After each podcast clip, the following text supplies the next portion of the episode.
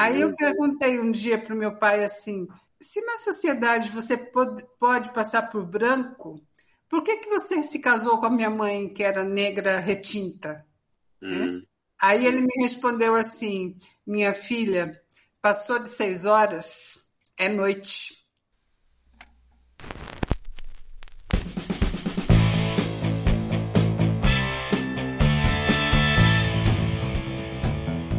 Olá, meu nome é Marcos Carvalho Lopes e esse é podcast Filosofia Pop. Esse é o nosso episódio número 140 e conversamos com Matilde Ribeiro e Kabengele Munanga sobre consciência negra. Fecha o episódio a canção Descolonização Der Leone Have Sete Cabeças do grupo Bota Fala, projeto de extensão da Universidade da Integração Internacional da Lusofonia Afro-Brasileira, Unilab.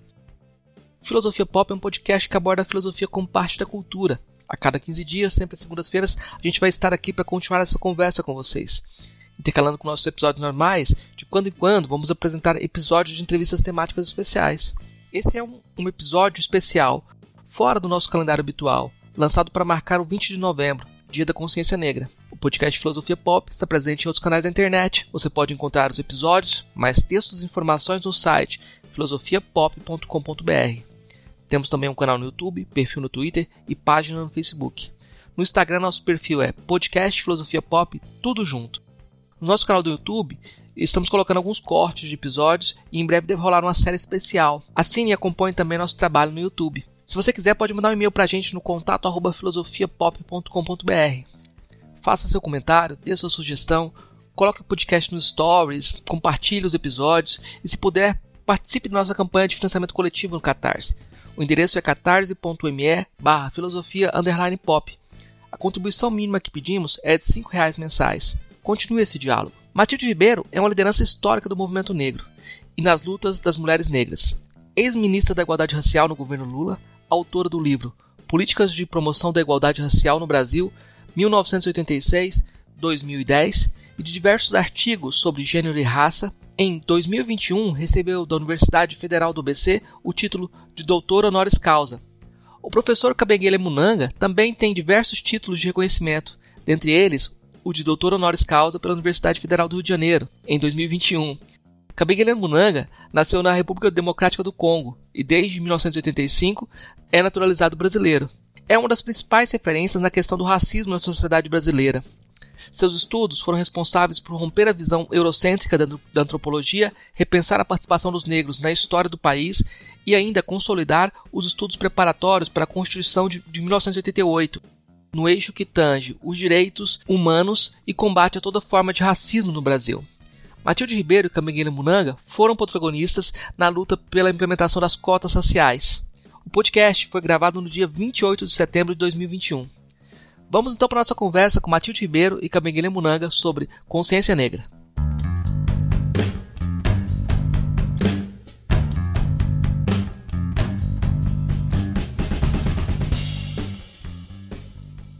É uma honra conversar com vocês dois, assim, e já chamando de vocês, já com toda a intimidade, assim, que eu não tenho, mas, mas eu tava... Se vocês chamaram a gente de senhora, senhora, a gente vai se sentir muito velho. eu estava conversando com o professor Cabinguele antes, comentando sobre o Bota Fala, Matilde, que eu, quando eu comecei com o grupo, pedi para eles fazerem uma música sobre preconceito.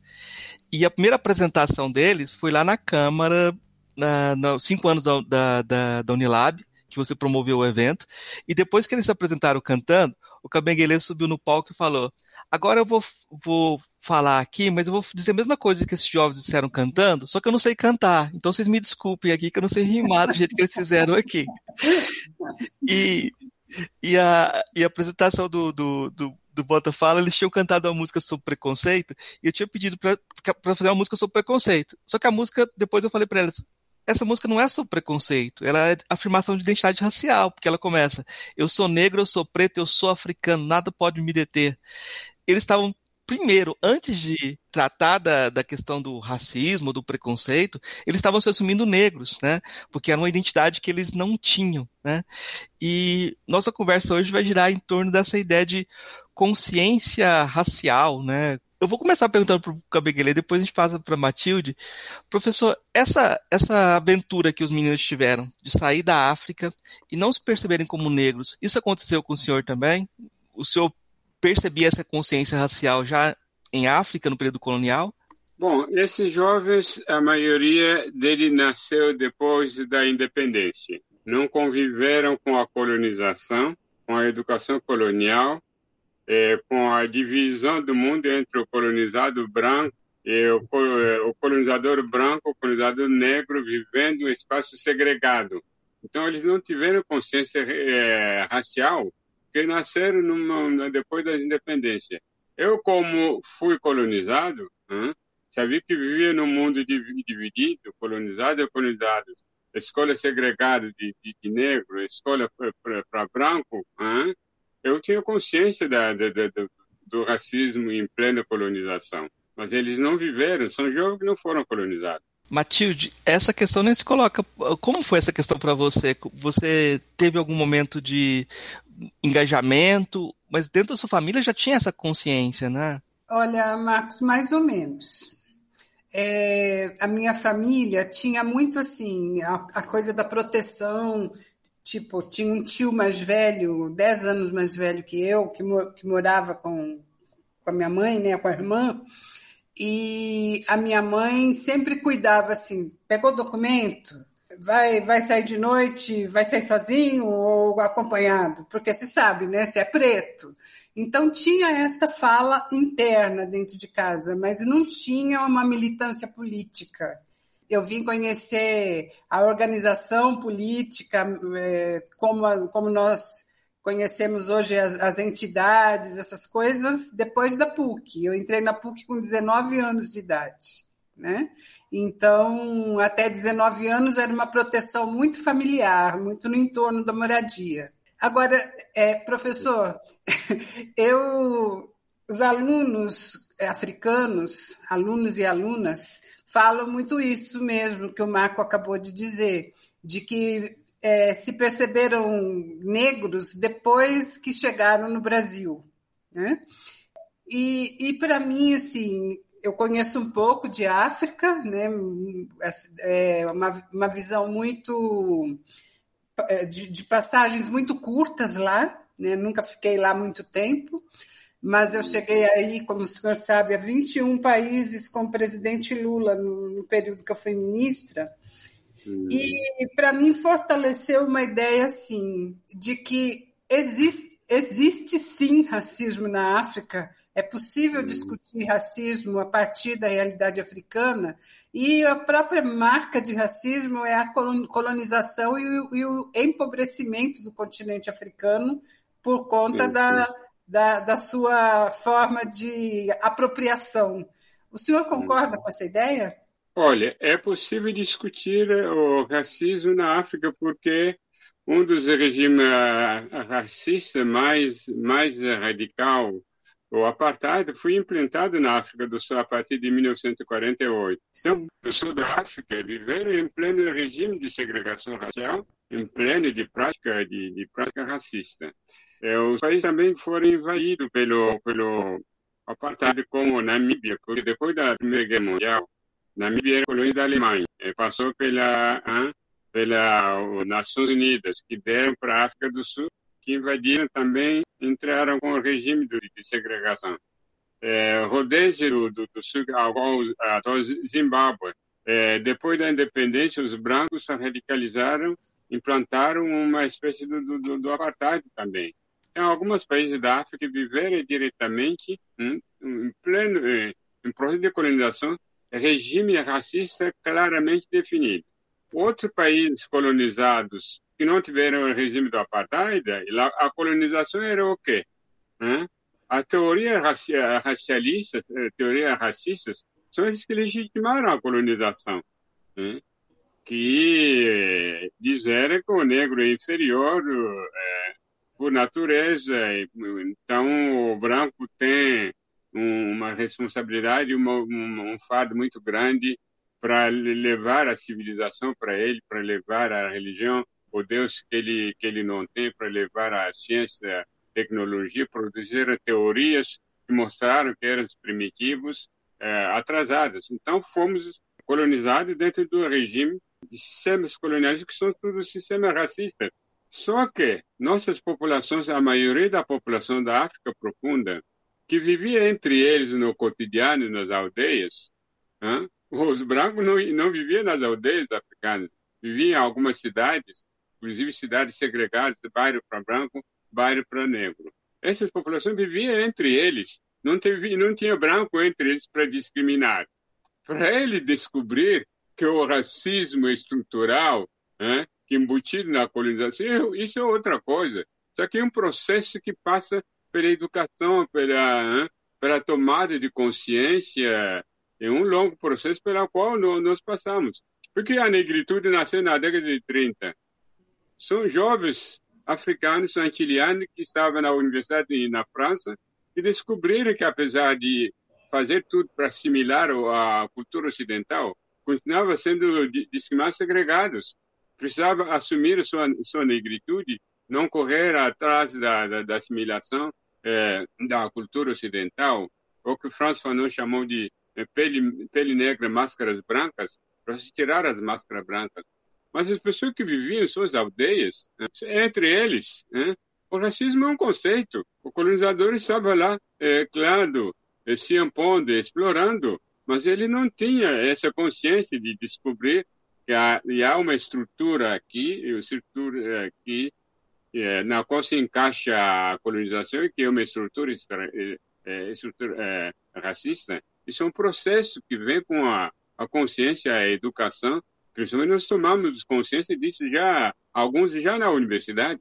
Tem uma, uma autora chamada Natália Toquet, que ela é camaronesa, e ela nasceu na França, viveu toda a juventude em Camarões e depois voltou para a França para estudar. Aí ela disse que lá ela se descobriu negra. Quando ela estava em Camarões, ela não sabia disso. Só que na França, ela percebe que a identidade racial se opõe à dimensão republicana do país que tudo deve ter, ser visto a partir do bem comum e que ter identidade racial é algo que se confronta com esse bem comum. Aí depois ela migrou para os Estados Unidos. E ela vê lá que nos Estados Unidos a identidade racial é algo prévio à conversação. Já está dado, porque tem todo o histórico da escravidão, etc. Aí eu fico pensando, fiquei pensando assim, falta ela vir para o Brasil. falta ela vir para o Brasil, porque a gente tem um outro contexto de identidade racial que não é nem esse republicano, nem esse que é prévio, e que é todo de uma construção muito mais, vamos dizer assim, mais frágil, mais histórica, não sei. Como é que o senhor vê essas diferenças? Porque uma coisa interessante em relação, por exemplo, falar da negritude, é que a negritude surge nos países de língua francesa, por conta dessa colonização que era marcadamente civilizacional, tinha esse, esse discurso é, que era que, na, que colocava para as crianças que elas eram herdeiras dos franceses. Os ingleses não faziam desse jeito, e muitas vezes os, países ingleses não entenderam a negritude não entendiam qual era a função da negritude também. Como é que você vê essa, essas diferenças? Bom, esse jovem tem totalmente a razão. Aquele que lhe falei, isso funciona até hoje. Se eu levar hoje você na minha aldeia, na República Democrática do Congo, perguntar para os jovens que vivem na aldeia o que é o racismo, eles não sabem o que. Eles nasceram negro, num país de negro, ele vive com, entre eles, né? nunca foram discriminados. Como que eles vão saber que vivem num mundo, mundo racista? Nós descobrimos porque em contato com os brancos diretamente, né, no relação a gente se sentiu discriminados. Mesmo educado, formado na universidade, a gente recebia um tratamento diferenciado de discriminação. Então, quando esse menino sai do, do país dele, vai para a França, a França é o quê? Hein? O que chama de, de medo de, de, de, estrangeiros, os árabes, os africanos, hein? eles não, não chamam isso de, de racismo, eles negam hein? Que, que, não, que, que não é racismo. Valores republicanos e tudo isso, mas os franceses, discriminação racial existe na França. Entre os próprios negros franceses, os antilianos franceses, são vítimas de discriminação racial. E quando chegam os africanos, ainda o processo se acelera com os partidos de extrema direita que não queria é, negro porque cultura é diferente, tem, tem que viver segregados. Né? Na França, na Alemanha, você não, não pronuncia a palavra raça. É politicamente incorreto. Hein? Ele não usa essa palavra, mas o racismo está solto naqueles países todos.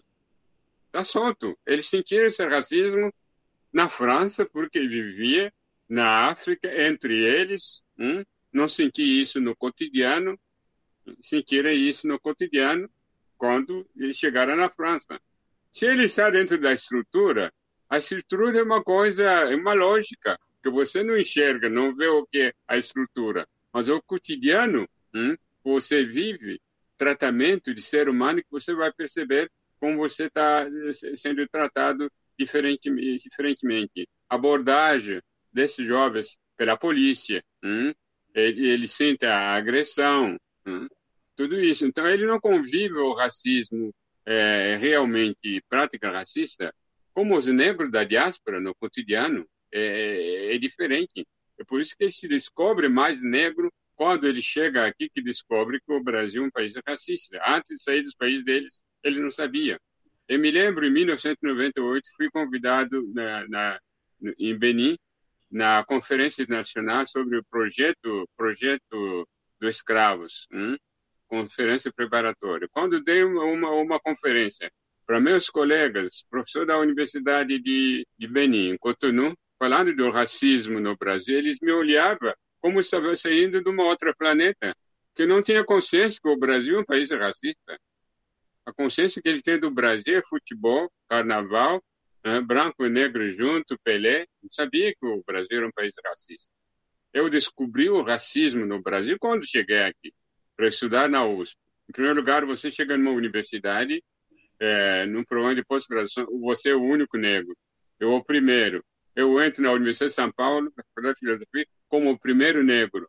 A menos ser idiota para não enxergar que você é o único negro, onde estão os outros negros. Então, racismo você descobre quando, no, no cotidiano, quando você convive com essas pessoas que te discriminam no cotidiano, que você, a maneira como ele te percebe, como ele te trata, hein? você não vai descobrir o que está na estrutura que é invisível.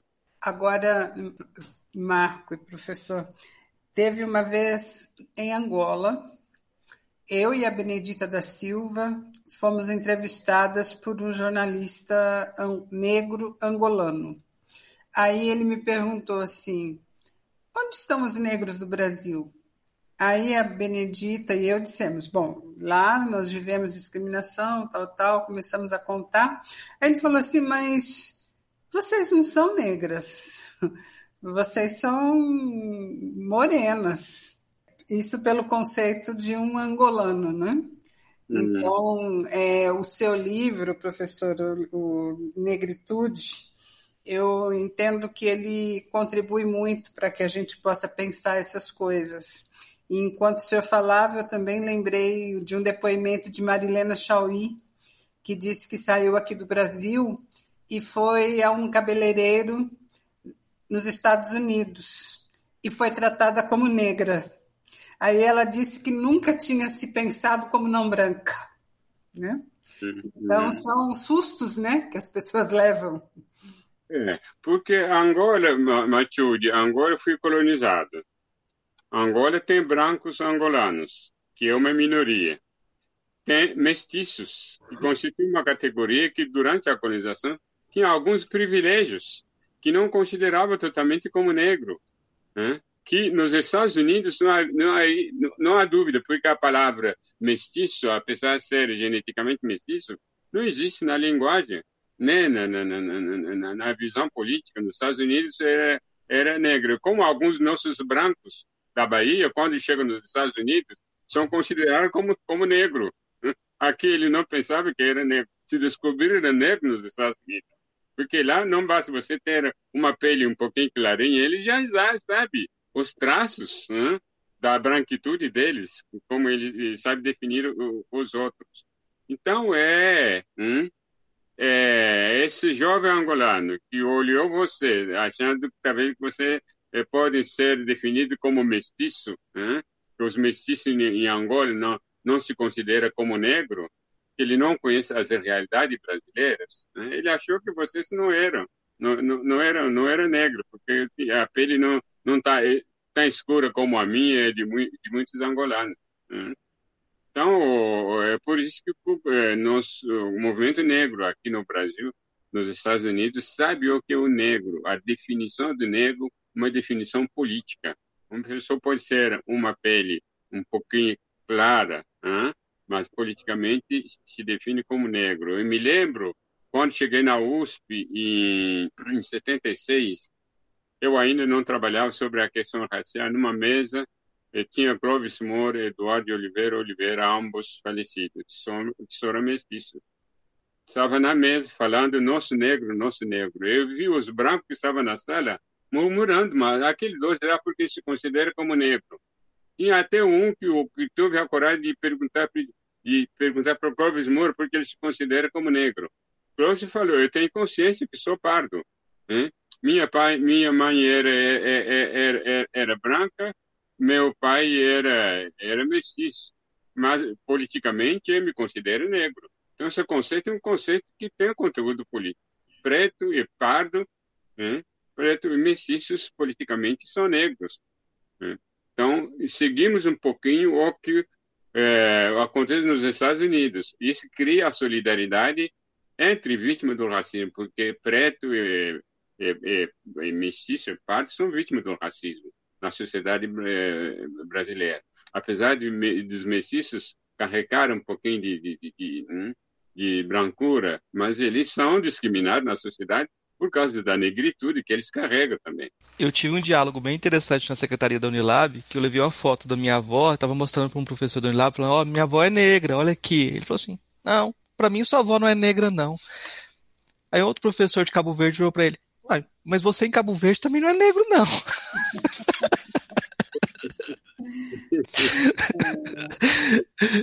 Matilde, você estava naquela conferência de intelectuais negros da diáspora na Bahia com o presidente Lula. É, aí eu fui convidado lá e um dia veio me, me, me buscar no hotel um motorista é, baiano para me levar no local da conferência. Eu estou gostando muito de transportar é, esses é, africanos que vieram aqui para a conferência, porque minha mulher é, é, é, é negra. Para mim, o cara era negro. a mulher dele que é negro, ele não era negro para você ver como as pessoas não te enxergam. É. Até por isso, outro dia conversando com a, a Cida Bento, hum. era, era um momento que estávamos nós duas, assim como estou agora com, contigo. Hum. E a Cida estava dizendo que ela é, chegou à conclusão que não basta é, estudar branquitude, que é muito importante, mas que não basta que agora ela está estudando o conceito de herança racial. Uhum. Né? Que ela uhum. começa, ela, é, aí ela exemplificou dizendo o seguinte, que ela começa a conversar com as pessoas dizendo assim, olha, você é herdeiro racialmente de brancos, por isso você tem fazendas, você tem estudo, você tem é, você tem uma herança que ela é racial, mas ela se transporta para o material. Né? Sim, sim. Hum. E ela está, neste momento, ela está estudando este conceito de herança racial, né? que eu acho que complementa as questões que a gente vem, vem aí trabalhando. Até porque todos nós somos é, brasileiros, somos educados dentro dessa, dessa diversidade de gradação de cor que também traz status, né? É. eu, eu acho que eu já contei uma vez para o pro professor Marco, quando adolescente, quando não, quando jovem, já passado um pouco a adolescência, eu indagando sobre essas questões raciais, um dia perguntei para o meu pai. Meu pai era baiano e na hum. Bahia, não sei se você conhece, professor, tem um termo que eles chamam de negro Cabo Verde. Eu já ouvi falar. É. É, que é o negro de, de, pele um pouquinho mais clara que a minha e de cabelo liso. Uhum, uhum. Era esse tipo.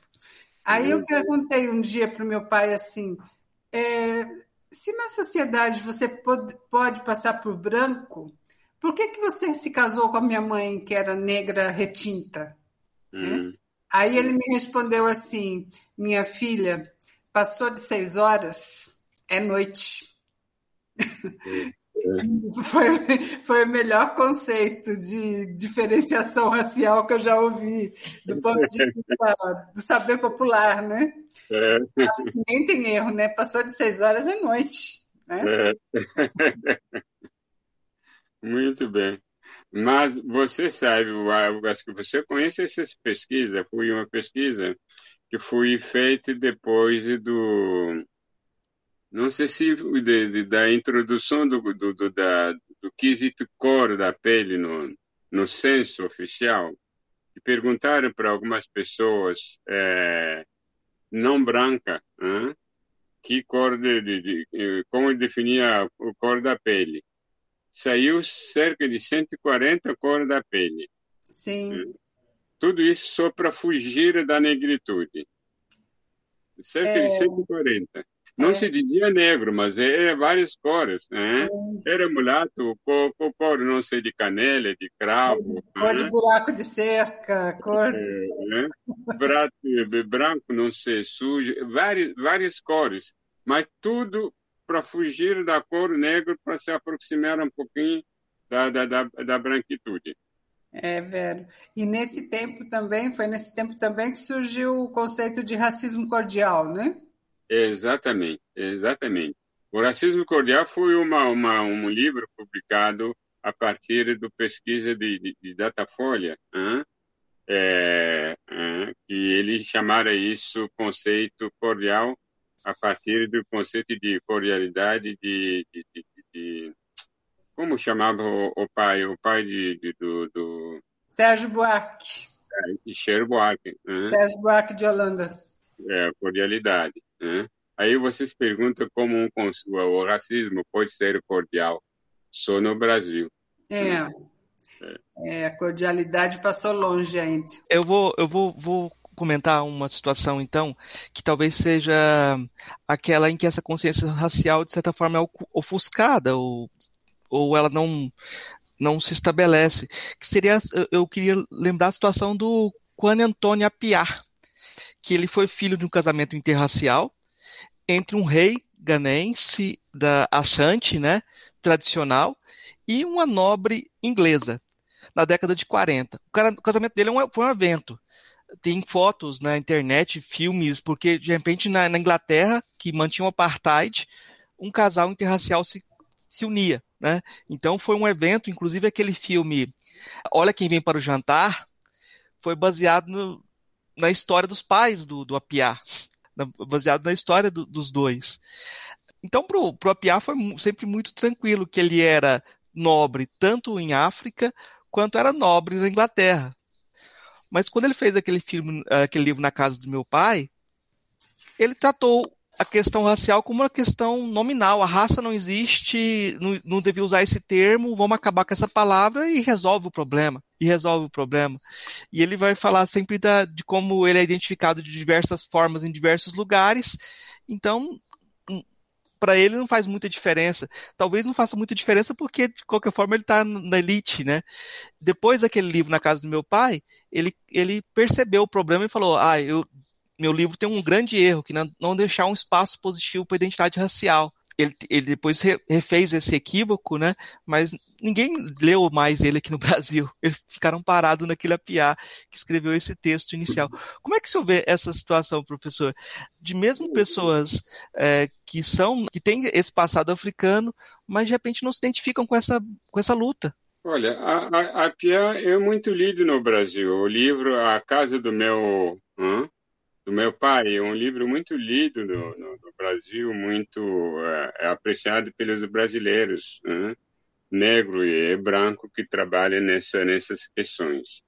Em primeiro lugar, eu detesto esse complexo de superioridade de dizer que ele é da nobreza é, inglesa, da nobreza africana. É um complexo de superioridade. Ele é um intelectual porque tem que bancar isso. Né?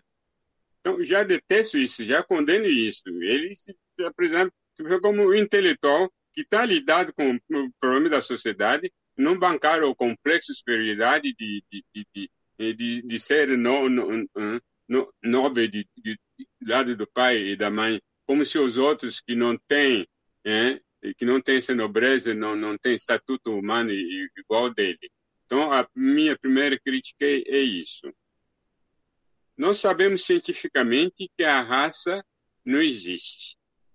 É, os próprios cientistas da área de biologia molecular, da biologia humana, chegaram no, no, no, no início, do, no, no, fim da, da segunda metade, da primeira metade do século, século XX, que a raça não existe, é um conceito, não dá para é, dividir a humanidade em, em três raças estanques, os critérios que se achavam critérios científicos, não são científicos. Então, abandonaram o conceito de raça. Alguns cientistas chegaram até, antirracistas, biólogos, chegaram até sugerir para tirar o conceito de raça dos dicionários das enciclopédias. Mas era uma ingenuidade, porque a, o racismo que é o problema, não é a raça. O racismo no século XXI não precisa falar do, do, do, do conceito raça. Né?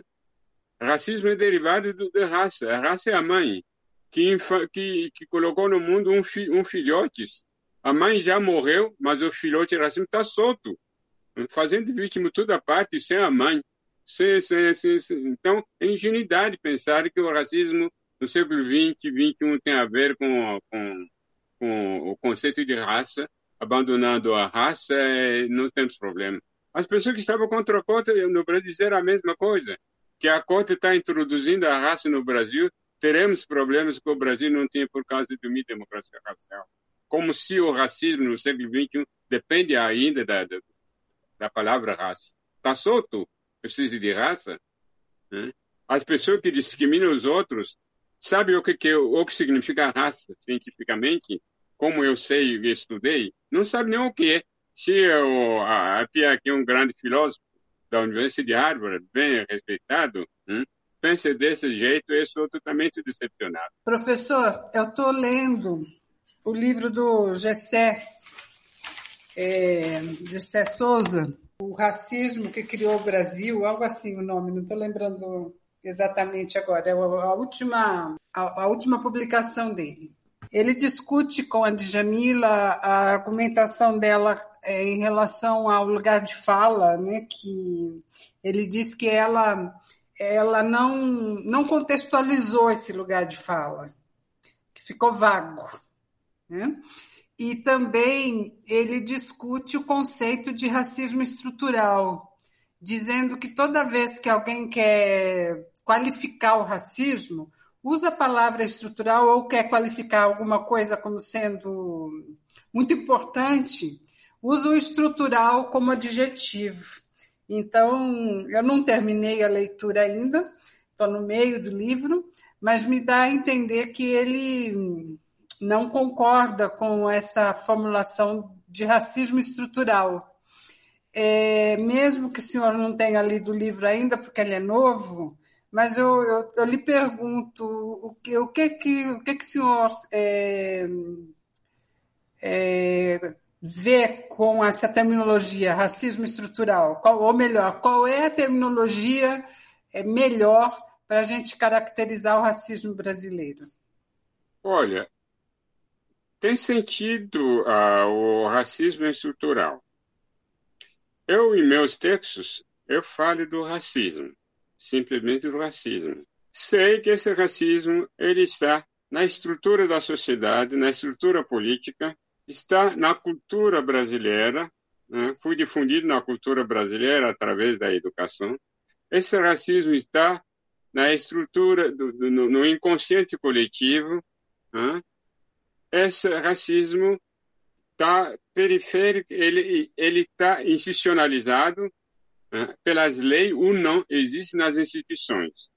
Agora, quando você entra com o, o, o conceito de racismo estrutural, é como para dizer que o racismo que faz vítima isso é estrutural, quer dizer que uma pessoa racista que é dono de uma empresa que não quer que os, o negro entre na, na, na empresa dele, ele cria vítima, ele é dono, a partir do racismo individual dele. Né? Ele não quer ver ver negro no, no, no, no lugar dele. O estrutural tem sentido do que, se você pega uma estrutura é, capitalista, sociedade capitalista, em que estamos, em que estamos vivendo, né? O racismo faz parte da estrutura dessa sociedade capitalista. Enquanto não mudar essa estrutura, né? por mais que a gente possa lutar né? para algumas conquistas, esse racismo está tá, tá, tá lá. Então, é, é, mas qualificar o racismo todo o tempo está à moda agora. Racismo estrutural. Parece que a estrutura que faz, faz vítima. A estrutura, não é, a, a estrutura não é comandada pelos homens que são racistas. A estrutura age sozinho. Se é o homem racista que, que dirige, que muda, que, né? Então, essa é um pouquinho uma separação, do meu ponto de vista, respeitando muito bem, sei que é estrutural, mas o racismo é uma coisa muito complexa que tem efeitos até na cultura, até nas relações cotidianas, quase vítimas. Né? Um policial que discrimina, né, que trata mal os negros, isso passou pela educação desde que ele nasceu, né? passou pela cultura racista. Ele não tem nem consciência da estrutura, não sabia o que é o, o, o conceito de estrutura. Você pode ver a estrutura de uma casa, né? de um prédio, mas a estrutura é, da qual nós falamos, ele é, você não pode tocar isso. Né? É uma lógica de dominação. Nós não temos nem ferramenta para atacar. A gente vai o quê? Para a educação, é, política, pressão. Mas hoje está na moda a racismo estrutural, quer dizer, acabou com a estrutura, hein? mas em Cuba, por exemplo, Cuba é um país socialista, os cubanos vivem ainda com, com racismo. Apesar da situação do povo, do povo cubano, de modo geral, né? preto, negro, branco seja, seja diferente, mas se você chegar na estrutura do poder, hein? você não vai encontrar negro em Cuba. No entanto, um país socialista. Né? União Soviética viveu com a agressividade contra o judeu, chamado pogrom. Então, eu acho que a gente está. É, é, eu não quero cair nos modismos. Agora é tudo decolonial, é tudo estrutural. Isso parece que as palavras mudam as coisas. Para mim, o racismo é racismo. Ele está na estrutura, está na cultura, está na, na, na educação, está no inconsciente coletivo. Certo. É, eu acho que aí você pegou no, no, ponto aí, que essa questão da palavra muda as coisas, porque era justamente o que eu estava falando do, do apiá, assim, que ele muda as palavras. Mas tem uma coisa interessante que o Cornel West, ele critica muito nos Estados Unidos, ele fala que não usa, por exemplo, branquitude, nem negritude, prefere falar de supremacismo branco, porque ele pode combater o supremacismo politicamente. E a gente está vendo no Brasil uma demonização da política. Porque quando você fala que tudo é estrutural, não tem como lutar com isso. Fica a, a luta política parece se esvaziar como diante desse demônio tão grande. Hoje não se fala mais de estruturalismo, é estrutural. Parece que o problema é estrutural. Sim. Sim. Mas as pessoas não, não explicam para como lutar contra a estrutura. Sim, e, e, e, parece que a luta política é toda vã, assim, qualquer luta política é vã. E é engraçado que as, a gente olha para gerações mais novas, parece ser esse o caminho. Enquanto todas as conquistas do movimento negro foram conquistas, foram políticas. Quando a gente olha o exemplo do Abidias, uh, da Lélia, da Matilde, Marielle, né, todas estavam lutando politicamente. E parece que tem um caminho aí do movimento negro que vai contra a política. Parece que já você vai entrar na estrutura, jogar o jogo da estrutura, porque a estrutura já está corrompida. Como é que o senhor vê essa situação? Olha, o, é aquele que você acabou de dizer. É, as palavras que estão na moda, a moda, parece que resolve tudo. O, o, o racismo nos Estados Unidos, na, na Alemanha nazista, fazia parte do aparelho do Estado, da estrutura da sociedade. O apartheid fazia parte da estrutura da sociedade no Brasil também, embora não seja dito, mas parece novidade se descobrir agora. Você fala de racismo estrutural, parece que encontrou a chave para lutar contra o racismo no Brasil. Ele sempre fez parte da estrutura. Não é novidade. Para mim, não é novidade. Então, quando eu falo de racismo, eu sei que você fala de racismo. Não precisa qualificar isso acha que é bem qualificado? Né? Se a qualificação pode ajudar para encontrar saída, ótimo. Seria o mesmo que a, a, a, terminologia capitalismo selvagem, né? É, capitalismo é capitalismo. Tem um que não é que é bom. Onde? Pois é, interessante. O que eu estava chamando atenção, outro, outro aspecto chamando atenção é que é, essa negação da política, como se não houvesse participar do jogo político já seria perder tempo, já que a estrutura é toda contaminada. Aí há uma negação da política que é feita por todas as áreas, parece que e parte do movimento negro também tem negado também a, a ideia de política.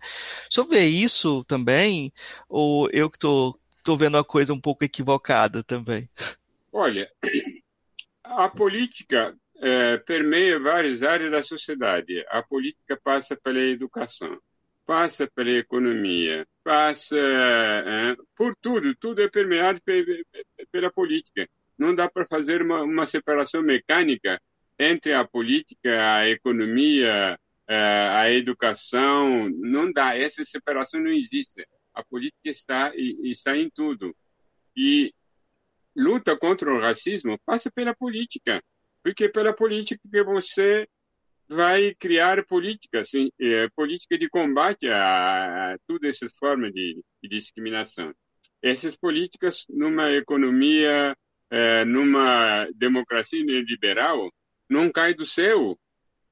É a base de, de pressão, de negociação. Não temos outras armas para dizer, olha, vamos agora nos armar, brigar, matar os brancos, pegar. Não, não é por aí é por pressão, por negociações, por políticas públicas. Há 20 anos não tinha negro na universidade. Desde a conferência do, do, do Durban, a partir de 2001, em 20 anos, temos um número de negros nas universidades mais do que negro que existia nessas universidades desde que foram criados. O que as pessoas dizem é paliatório, não vai dar em nada, tem que mudar a estrutura da sociedade capitalista Somos nós vítimas que vamos mudar a sociedade capitalista, ficamos mãos cruzadas esperando que mude. Vai mudar quando? Claro, eu gostaria que haja uma, uma revolução para mudar isso, mas hein? então se a gente tivesse ficado com as mãos cruzadas, esperando melhoria da escola pública, isso, não teríamos essa é, quantidade de negros, negras, estudantes na universidade em 20 anos no Brasil, hein? Até outros estão hoje entrando como professor nas universidades. Não de uma maneira representativa, porque demograficamente, é, negro, preto e pardo são 54% da população.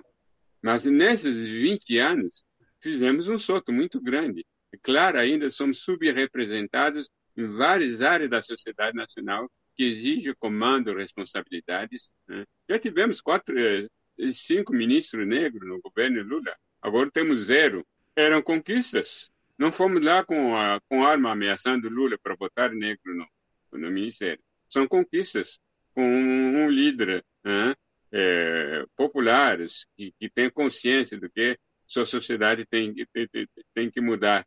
Então, a política, para mim, é a chave de tudo. Lutas, caminho pela, pela mudança, são três caminhos clássicos. A educação, as leis, mas as leis, é a política que faz as leis políticas afirmativas. É a política que, que, que faz as políticas afirmativas. Então, a, a política permeia tudo. Eu me lembro que quando nós começamos a, a debater sobre a lei que veio a ser a 12.711, a lei das cotas nas universidades, o terreno era muito minado, né, professor? É, e nesta linha do terreno minado, a argumentação, além desta que o professor acabou de falar, que era mais corrente, existia também, por, principalmente por parte da intelectualidade brasileira, a argumentação de que, a partir das políticas públicas, de maneira geral, como Bolsa Família, Minha Casa Minha Vida e o conjunto das políticas públicas, nós alcança, alcançaríamos a maior inclusão dos negros. Então, não era necessária a política de cotas, né? Exatamente. É, se nós tivéssemos dormido nesse barulho, é. não, teriam, não teriam tantos negros na universidade. Você se lembra, Matilde, inventaram cota, cota social Sim. Como se cota para negro não era cota social, como se o problema do negro não era um problema social da sociedade. Inventaram Exato. cota social contra cota, cota, cota dita raciais, né? Que no nosso discurso, você estava na conferência em Durban, você estava, pega uh, o relatório de, de, declaração do Durban, eu tenho aqui na minha biblioteca, se fala de cota para a população negra, para negro, não se fala de cotas raciais. No Manifesto do Movimento Negro, da marca de 1995, quando entregaram aquele manifesto para Fernando Henrique Cardoso, falando de cotas, se fala de cota para a população negra, não tem palavra cotas raciais. São as pessoas intelectuais que sabem contra a cota que entraram com esse conceito. Nós assumimos isso. E que é conceitos, por trás de conceitos, tem ideologia, às vezes a gente assume sem, sem saber por que estamos assumindo isso. Agora estamos falando do tempo. Cotas, cotas raciais, cotas raciais. Não, cotas, cota, cotas sociais. Mas o cota para negros são cotas sociais. O social ele é complexo. É, uma coisa que, que eu fico ainda buscando argumentações na história, professor, é você já estava aqui no Brasil pouco, chegou um pouco depois, né? 76, o senhor chegou? Não, eu cheguei em 75. 75. Mas a luta pelo 20 de novembro, Dia Nacional da Consciência Negra, começou em 71, né? 70 é, e 71. Então, é. o senhor chegou e já pegou o debate andando. Eu, eu, peguei, eu, peguei. eu quando comecei a militar no movimento negro, é, já estava muito próximo de Zumbi dos Palmares ter, ser considerado herói nacional, e o 20 de novembro já estava na boca do povo. Né? Então, eu pergunto ao senhor, assim, na sua vivência, logo na sua chegada, na sua aproximação com, com a questão racial no Brasil, quais eram os argumentos contrários em relação ao 20 de novembro e a zumbi herói? Eram similares a esse das cotas que nós estamos falando? Olha, a, as críticas, eu cheguei ainda, estava sendo o, o nosso é, saudado, saudoso Oliveira, Oliveira Silveira, do, do, do, do, Grupo Palmares, né, de Rio Grande do Sul, que fui o, o primeiro a iniciar esse debate em torno do, do, Dia da Consciência Negra, dia 20 de novembro, é, dia da morte dos zumbis dos Palmares, as pessoas estavam criticando, achando que 13 de maio é a data mais importante, é que a, a, a princesa é, que foi assinado a, a, lei, a, lei, a lei Áurea, que, é, que era a data nacional mais importante. As pessoas não entendiam que é a data de, de 20 de novembro era muito importante porque é a, é, é, luta dos zumbis palmares era a luta mais importante é, contra a escravidão. É, quando os, os, abolicionistas entram em jogo em 1980, oito anos antes da abolição, há mais, mais de um século que zumbis palmares, a, a, é, é, revoluções negras, é, revoltas cesáreas, lutavam contra o, a escravidão, minando a, a, própria escravidão.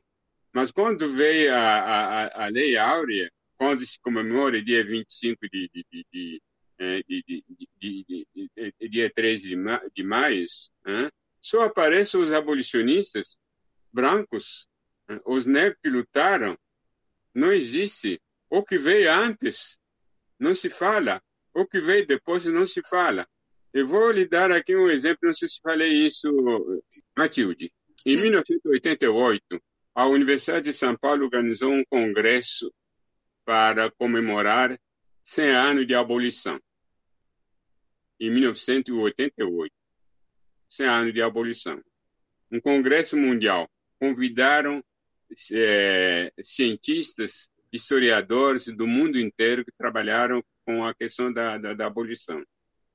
Eu já era professor da USP, diretor do Museu de Arqueologia e Tecnologia, e coordenei um grupo uh, de, de, de, trabalho no Congresso, com a participação de três estrangeiros.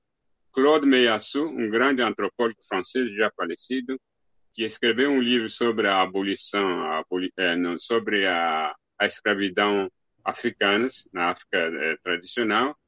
É, Pierre Dagier, um historiador francês que trabalha sobre a questão da, da, da, da escravidão na, na, na França.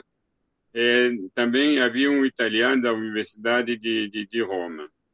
O dia de, de, abertura do congresso no anfiteatro da Universidade de São Paulo, não sei se você conhece, eu estava entrando com esses três estrangeiros. Entramos, eles para, me olham, me perguntam, não é a abertura solene da, da, do, do, Congresso sobre a abolição? Eu disse sim. Não tem nenhum negro na mesa? Estrangeiro. Eu mesmo não tinha percebido isso, porque nós naturalizamos a ausência do negro. Estrangeiros. Eu falei, não tinha visto isso.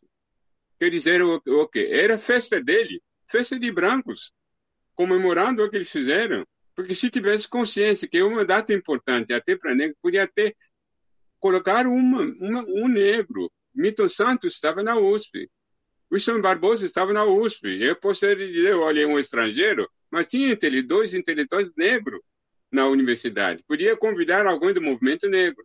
Aí, como os negros são sempre conscientes, jovens do movimento negro estavam fora na porta, protestaram, porque não tinha negro na mesa. Sabe o que o coordenador do Congresso disse? Eles só são capazes de protestar, não têm capacidade para organizar um congresso dessa natureza. Olha só a reação, reação dele. Então, dia 13 de, de, de, de, de maio né, é festa do, do, dos abolicionistas, não é festa do, dos negros. Dia 20 de novembro é a continuação da luta dos zumbis palmares para uma segunda abolição, que seria a verdadeira abolição. Nesse sentido de, de consciência racial e de representatividade, é interessante que com, com o movimento Vidas Negras Importam, todo mundo aderiu. As empresas todas aderiram ao Vidas Negras Importam e a ideia de representatividade.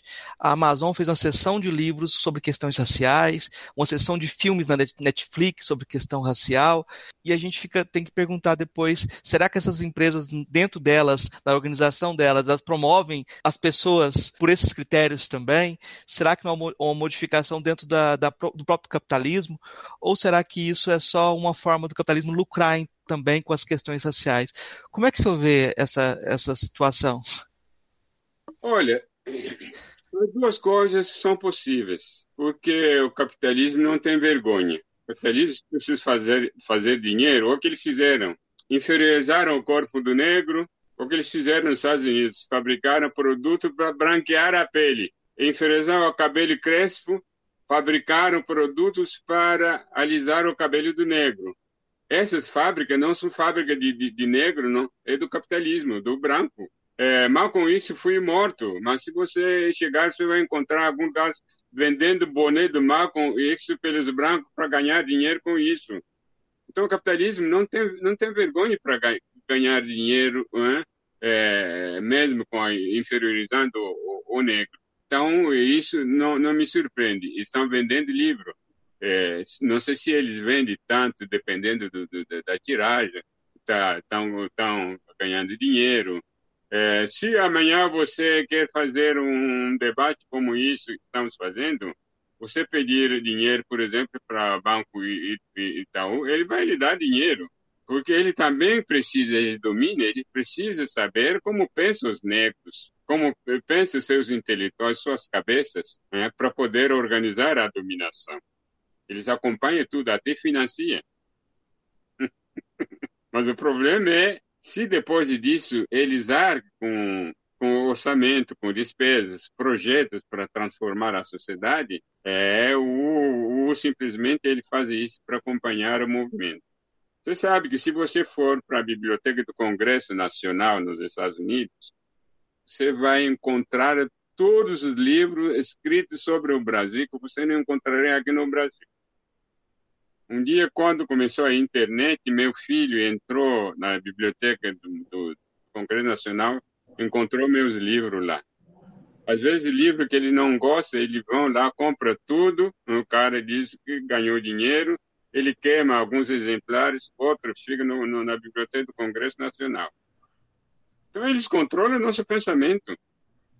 Estamos dizendo o que estamos dizendo aqui porque nós não somos nenhum, nem, não conseguimos nenhuma, nenhuma ameaça. Né? nenhuma. Mas para nós é bom porque a gente está se conscientizando também, conscientizando os outros. Mas não somos uma ameaça para eles. Podem vender nossos livros. Mas você pergunta, o livro do Cheikh Anta Diop, Nação Negra e Cultura, que foi publicado antes da independência. Esse livro que era uma tese de doutorado na França, os franceses recusaram, dizendo, olha, tudo bem, a gente concorda que a África tem história, mas dizer que o Egito era negro, não. No Brasil nunca traduziram esse, esse livro de Cheikh Anta Diop. Ele já foi publicado e traduzido em outra língua, os ingleses e outras, mas no Brasil nunca nunca publicaram, porque incomoda até os intelectuais progressistas. Né? Não quer saber que a civilização egípcia é, é, é, é era negra. Então ele enfrentou a, a, a egiptologia francesa, contestou a egiptologia francesa, estudando na França, em Sorbonne. Tudo que foi negado à África, eles encontrou nas bibliotecas, nos museus. Tudo que ele usou para mostrar que a África, é, é, Egito faraônico, antes das invasões grego-romana e persa, eram todos faraós negros. Tudo está lá nas bibliotecas eh, francesas mas ele não queria revelar isso.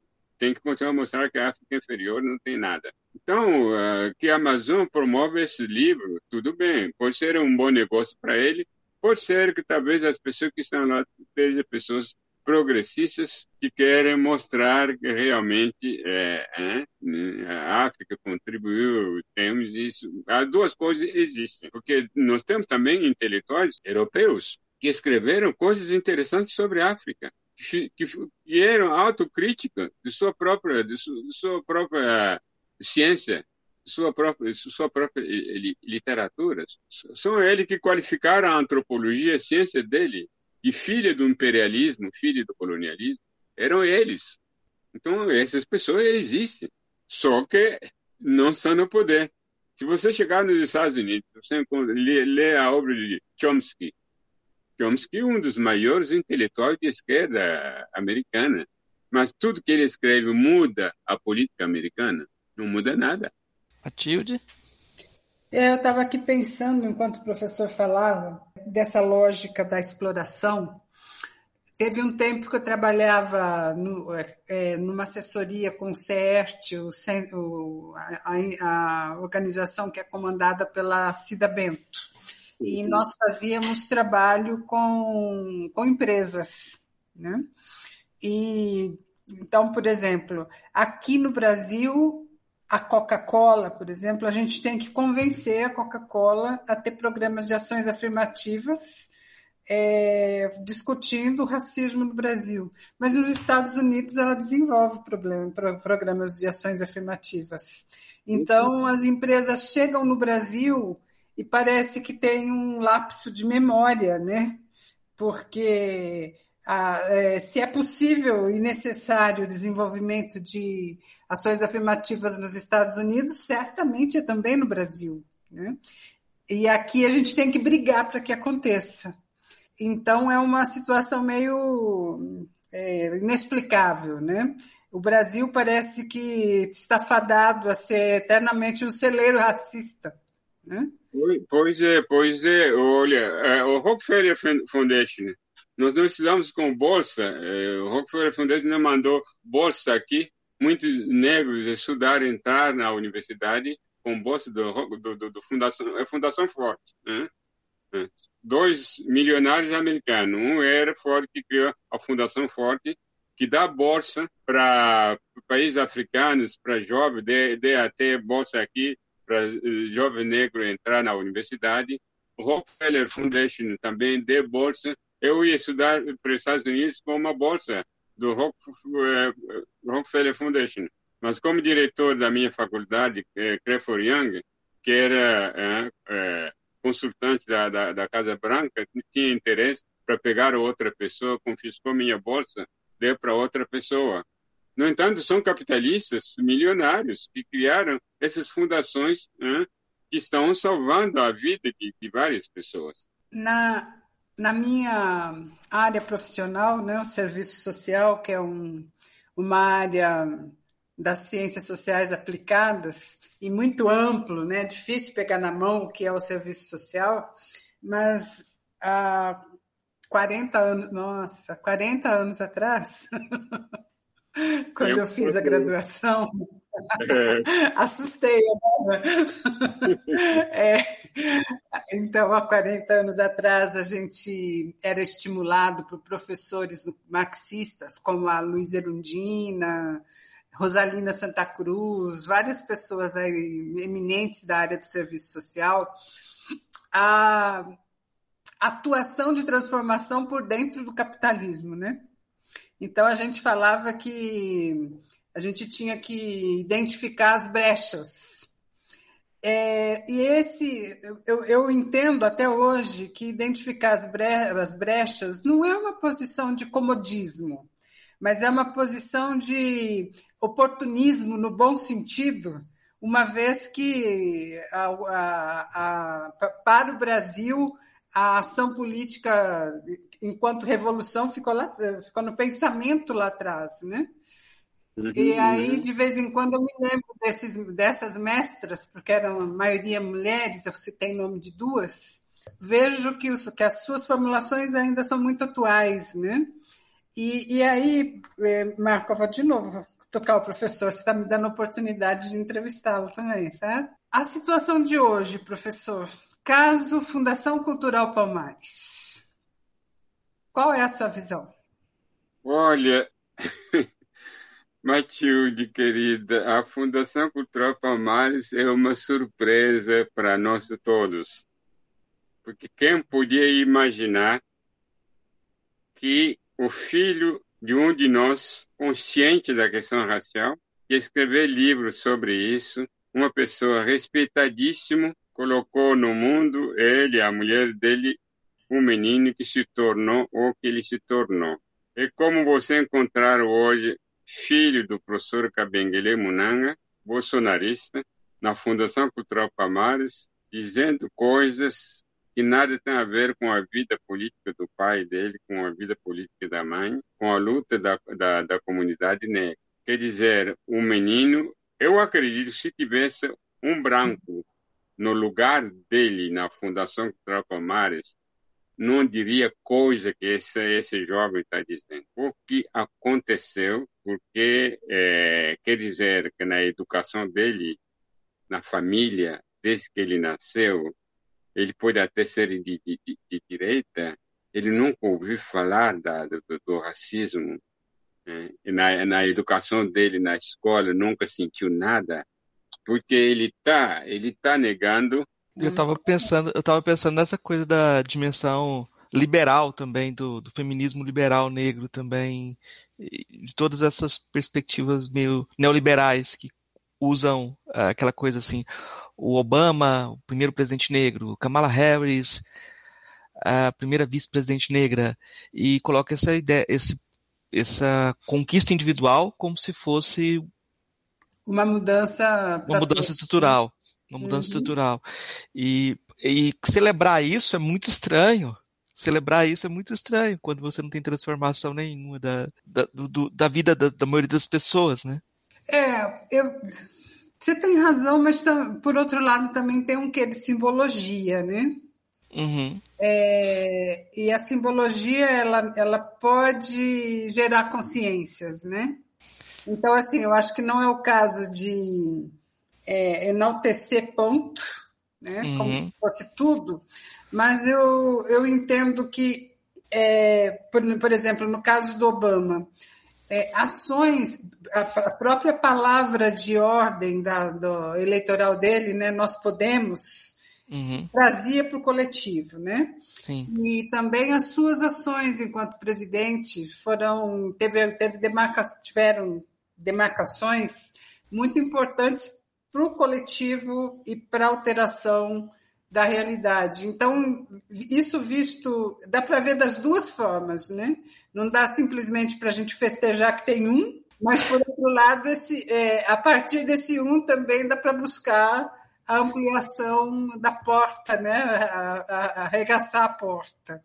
É claro que é, nos Estados Unidos eu acho que depois do, da conquista da, das cotas nos anos 60, 70, é, e da ampliação da representatividade dos negros na, na, na, esfera da sociedade, não na política, né? na esfera da sociedade, é, me parece que deu uma, uma, uma, baixa. Né? Eu não consigo ver, é, nesse período histórico atual, grandes mudanças. Né, do ponto de vista étnico e racial. Parece que a coisa deu uma congelada. No Brasil, eu particularmente tenho uma expectativa que aí tem um, um quê de esperançar freiriano, não se bem, mas tem, existe. Né? É, eu tenho a impressão que a hora que passar essa nuvem carregada que está na nossa cabeça, a gente pode alçar voos novamente. Né? mas está muito distante do que é uma, que se pode dizer de uma realidade inclusiva, né? Sim. Falta é, muito. Sim.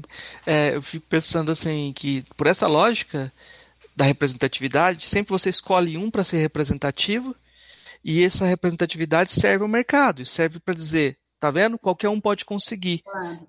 Se esforce individualmente que você vai conseguir. Todo mundo tem espaço. E quando a pessoa conquista, e vai nesse discurso, parece que a conquista é individual. E, pelo menos dentro, dentro dessa lógica geral é, neoliberal seria isso. A, a, esperança que a gente tem é que as pessoas não esqueçam as, as origens. E... É. Não, e tem uma coisa também, né, que quando a gente conquista, a gente ainda tem que lutar com o racismo existente na cabeça de todos, né, de negros e brancos, porque eu, eu, tenho, eu escuto ainda e certamente vamos escutar por muito tempo, a fala de jovens negros dizendo assim: não, mas eu tenho mérito. É, cansa, né? A gente escutar jovens negros falando assim: não, mas eu não vou, cotas não é para mim, cotas é um favor, né? É, é. E, e, eu, eu avalio que é, as cotas não é, não, não é a solução. É, hum. é, uma, é, um, é um paliativo, sim, é, um, é uma busca, é comer pelas bordas. Mas hum. é, a junção das lutas fortalece o todo, né? Então, a educação tem que ser, sem dúvida, de qualidade gratuita e tudo que nós temos direito para todo mundo. Mas, uhum. enquanto, isso, enquanto isso não chega, lutemos para isso e vamos usufruindo das cotas, né? Vamos fazer as duas coisas. Eu acho que isso é fundamental. Emicida que gosta de falar, que o pessoal fala do, do meritocracia, mas não, não coloca que é, quem empurrou o negro, é, ele, ele, conta a historinha assim, você, você está em cima de um penhasco e a pessoa te empurra, você cai lá embaixo e se estropia todo e consegue escalar, consegue subir de novo no penhasco e a pessoa te dá, fala assim, olha só, você tem mérito, mas foi ele que te empurrou lá embaixo. é, é, é terrível. Ah, professor, eu vou fazer umas perguntinhas aqui, umas perguntinhas que são meio chatas, mas é porque eu sou formado em filosofia, né? E o, o podcast é sobre. É, chama Filosofia Pop. No, e aí, eu já fiz essas perguntas para Matilde no episódio 81, que ela falou de Lélia Gonzalez. São três perguntinhas que eu faço para todos os convidados. A primeira delas é: o que é filosofia? Olha, a filosofia é uma, uma, uma especulação sobre o mundo, sobre a humanidade, sobre o universo, né? que é um pensamento especulativo que existe em todas as sociedades. Na civilização ocidental foi individualizados. Na África, como era a civilização da oralidade, esses filósofos existiram mas não tiver nome estampado no, no, no, nos livros, é, é, é, entre outros. Mas existe a filosofia por toda parte, porque não tem é, onde existe ser humanos pensador da sociedade que tenta entender o mundo, o universo, é, a natureza, as forças visíveis e invisíveis, tudo esses pensamentos, o que nós chamamos de, de filosofia, que na época não tinha nem o estatuto da ciência, depois que se tornou uma, uma ciência. Então, em toda a sociedade no Brasil, as pessoas têm dificuldade para entender que a África tem filosofia, porque filosofia para ele tem que ser uma coisa carimbada, individual, com o nome de, de uma pessoa escrita, esquecendo, por exemplo, que Sócrates falava, hein? na oralidade as pessoas transcreveram o que, o, o que ele estava falando. Sócrates não deixou uma obra escrita. Então é a mesma coisa com a, a, a história, dizer que os africanos não têm história porque não têm documentos escritos, esquecendo que a civilização grega antiga é simplesmente uma transcrição da oralidade. A civilização grega antiga não foi escrita com base em documentos escritos, era a oralidade. A oralidade é um conteúdo da história. E a filosofia, filosofia no mundo africano tradicional passa pela oralidade. Das filósofas e filósofos que o senhor conheceu pessoalmente, qual foi o que mais lhe impressionou? Olha, eu conheço filósofos africanos que me impressionaram, que acompanhei. Hein? Paulin Untongi, por exemplo, da República de Benin. É, Murimbe, meu compatriota, que é professor nos Estados Unidos. Hein? Que são filósofos com que é, convivi, hein? para acompanhar um pouquinho o que é, os africanos pensaram do mundo e do outro. É claro, não sou formado em filosofia, mas passei por algumas, algumas leituras, sabe quem é quem, mas não sou filósofo para dizer que me impressionou. Os que me impressionaram são mesmo é, os meus, meus é, os africanos que eu conheço. Ah, e qual é o seu filósofo favorito de todos? De todos? Olha, eu não tenho favorito porque é um pensamento alheio, hein? que não é meu. Eu tento ler cada um, captar alguma coisa. Então, hein? os filósofos grego, romano, é, é, alemão, e, e, não tem um que é meu favorito, não. Não tem mesmo. Mas você trabalhou muito com Senghor, né? Com, com, com César, com Negritude. O, o... Aimé Césaire, para mim, é, é, é, é o predileto dentro da teoria da, da, da, da negritude. É, é, amo mais Senghor, é, é Césaire que Senghor, porque Senghor passou a defender a francofonia e esqueceu a negritude. É, o, o Senghor chegou a falar que o Gilberto Freire estava certo, né, aqui no Brasil. É, ele tem uma frase famosa dizendo que a, a, a intuição é negra e a razão é helena. É, a gente vai chegando no final da nossa conversa e eu vou pedir indicações de vocês para nossos ouvintes. Vou começar com a Matilde. Ela já deu uma indicação agora, já falou do livro do Gessé que ela está lendo. Eu queria que você indicasse o que você quiser de livro, música, filme, o que você quiser indicar para nossos ouvintes. Eu vou falar dos que eu li recentemente. Eu estou lendo esse do Gessé, que é o, o Racismo Racismo e Brasil, tem uma palavrinha no meio que eu não estou lembrando direito, mas é a última publicação dele.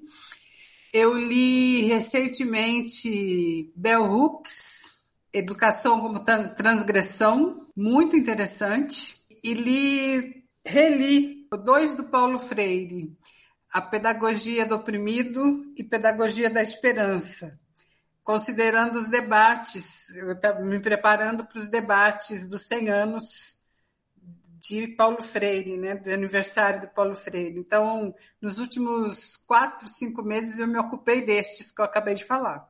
Professor? Olha, eu lhe recomendaria um livro muito pouco lido no Brasil. É, não sei se você vai. Parece que já tem uma tradução em português. Você já ouviu falar de Diop? É, já, já.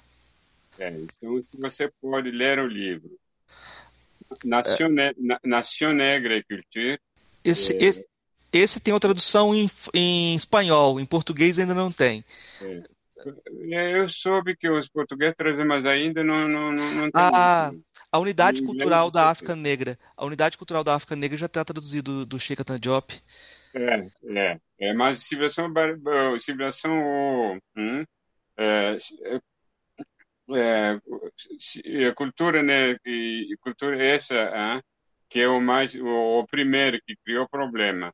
O segundo é civilização barbárie, hein, que são livros é, que pode é, interessar. Ler livro também, já que você é filósofo, A Invenção da África. Já está traduzido, Mudimbe. O senhor falou do Sheikh Diop, eu vou perguntar já, como que o senhor valeu o Sheikh Diop? Porque deixar passar essa oportunidade também. Olha, para mim é um dos grandes intelectuais que a África produziu. Intelectual que enfrentou, quando a gente fala hoje, jovem que fala de decolonial, né? que enfrentou né, epistemologicamente o pensamento ocidental. Enfrentou tanto que a tese eh, foi recusada em, em, em, Paris. Ele teve que escrever uma outra tese para ser aprovado como, como, como, como doutor. É um pensador que incomoda, né, incomoda os ocidentais. Alguns chegaram até a tratar, a considerar ele como um racista, ao, ao contrário, racista ao, ao avesso. Né? por causa do pensamento dele. Desde quando uh, o, o negro podia ser criador de uma grande civilização na história da humanidade. Então, é um grande pensador. Fui adversário político do, do Senghor. Quando ele voltou, não quis ficar na França, voltou para Senegal é, e criou um IFAM, um Instituto Fundamental da África Negra, né, onde continua a fazer pesquisa deles com laboratório de, de, de, carbono 14, porque ele era um físico, matemático, além de ser historiador e, e, e antropólogo. É, Senghor recusou para ele dar aula na Universidade de, de Senegal. Essa universidade tem o nome dele, chama Universidade Cheikh Anta Diop, depois da morte de Senghor, que era adversário político dele. Então, é um, um grande intelectual que incomodou muito, era um, um defender o, esse livro que você tem, hein? Unité culturelle de la, de l'Afrique noire. Ele não nega a diversidade, mas ele hum. mostra que dentro da diversidade tem grande diferença se constitui a unidade africana.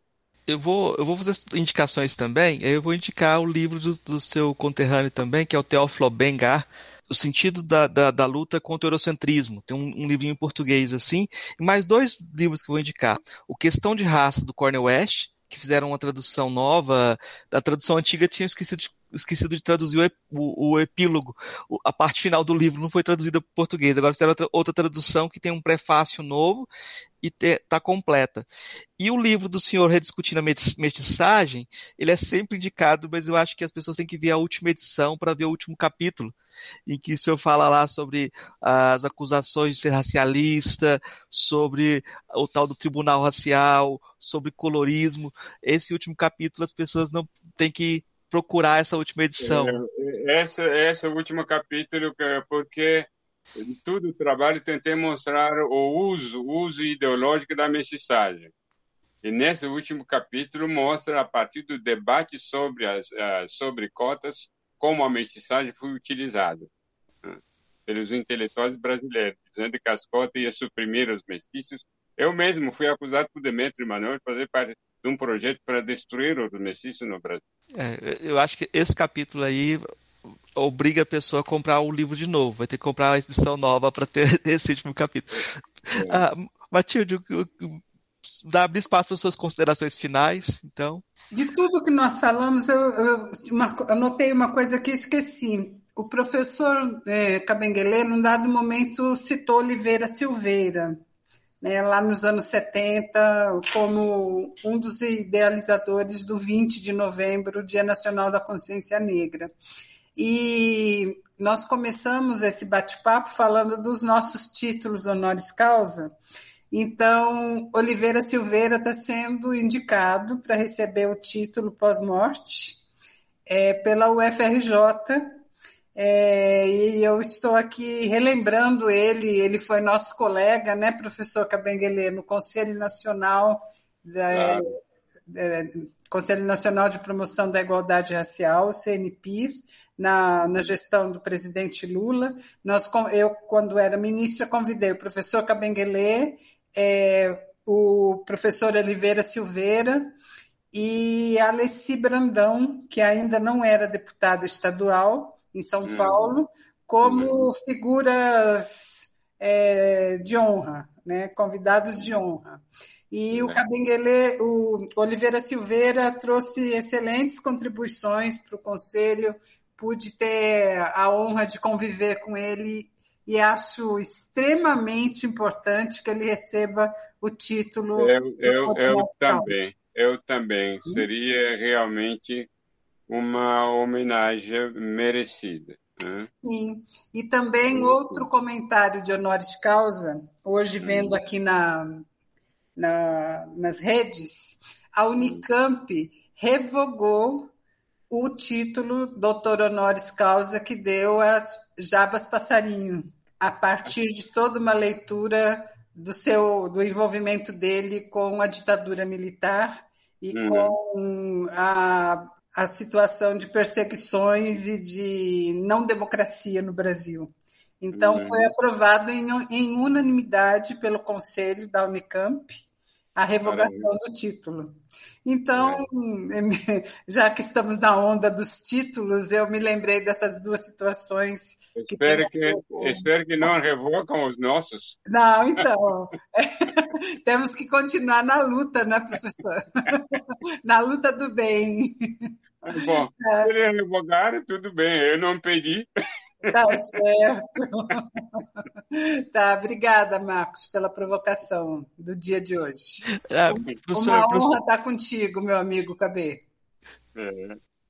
Professor, as suas palavras finais, eu que vou, vou agradecer falando antes do senhor falar, eu só queria comentar assim que eu agradeço muito a Matilde por ter propiciado todo essa, esse encontro, essa possibilidade de conversa.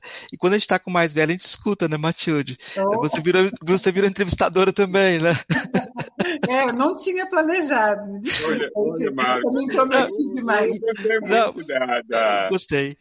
Gostei muito da, da, da, da entrevista, espontaneidades, né?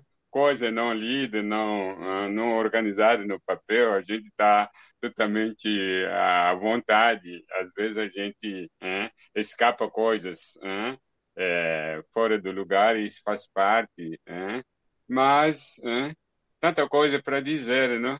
A gente fica até se atropelando para falar, mas eu acho que foi um papo gostoso. Eu gostei. Que venham outros, vamos embora, né? Voici la voie du progrès, je cite. Autoroute, les écoles, sans oublier les hôpitaux. Téléphone international, télévision, boîte de concert. Voici le progrès du pays. Voici c'est que la liberté travaille sans revendiquer, servir sans protester, aimer sans érotisme créer, sans vanguardisme parler sans admirer. Você me deve um obrigado, você não acha? Você me deve um obrigado, você não acha? Você me deve um obrigado, você não acha? Você não acha? Hã? não eras nada, continuas nada. Mas só de te fazer acreditar que alisando chega lá, que o meu Deus te salvará. Você me deve um obrigado, você não acha? Você me deve um obrigado, você não acha? Você me deve um obrigado, você não acha? Você não acha? Os outros pensam só mirar em minha direção. Faça-me o seu espelho Generoso que sou, advogarei por ti perante meu Deus. Sua gente será gente copiar a minha gente. Hum. Eu te prometo, ah, é? mas você me deve um obrigado, você não acha? Você me deve um obrigado, você não acha? Você me deve um obrigado, você não acha? Você não acha?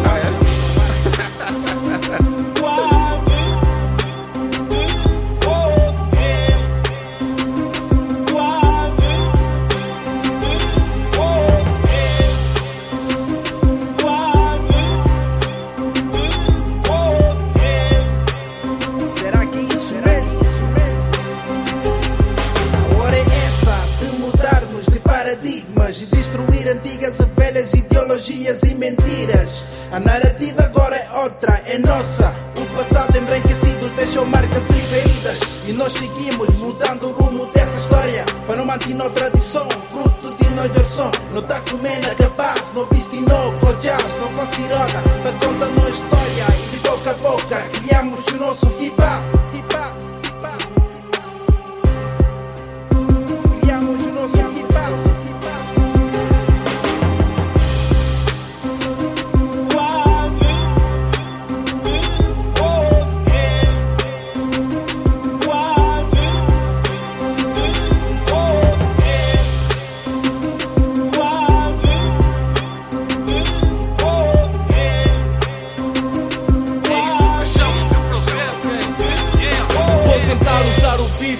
Vos abrir um jogo. Não caiam nas ciladas dessa gente, oh meu povo. Assim funciona a Matrix, sem muita dar nas vistas, inventando mentiras e falsas ideologias. Não falas língua deles, tu és analfabeto, mas fazes o contrário. Chama-se progresso e dizem que ser civilizado é não comer com as mãos. Fazem crer que ter cabelo black é falta de moral. No vosso progresso não há relativismo e é dessa forma que caminha o neocolonialismo. É hora de mudarmos essa realidade. O progresso não está no padrão, está na diversidade.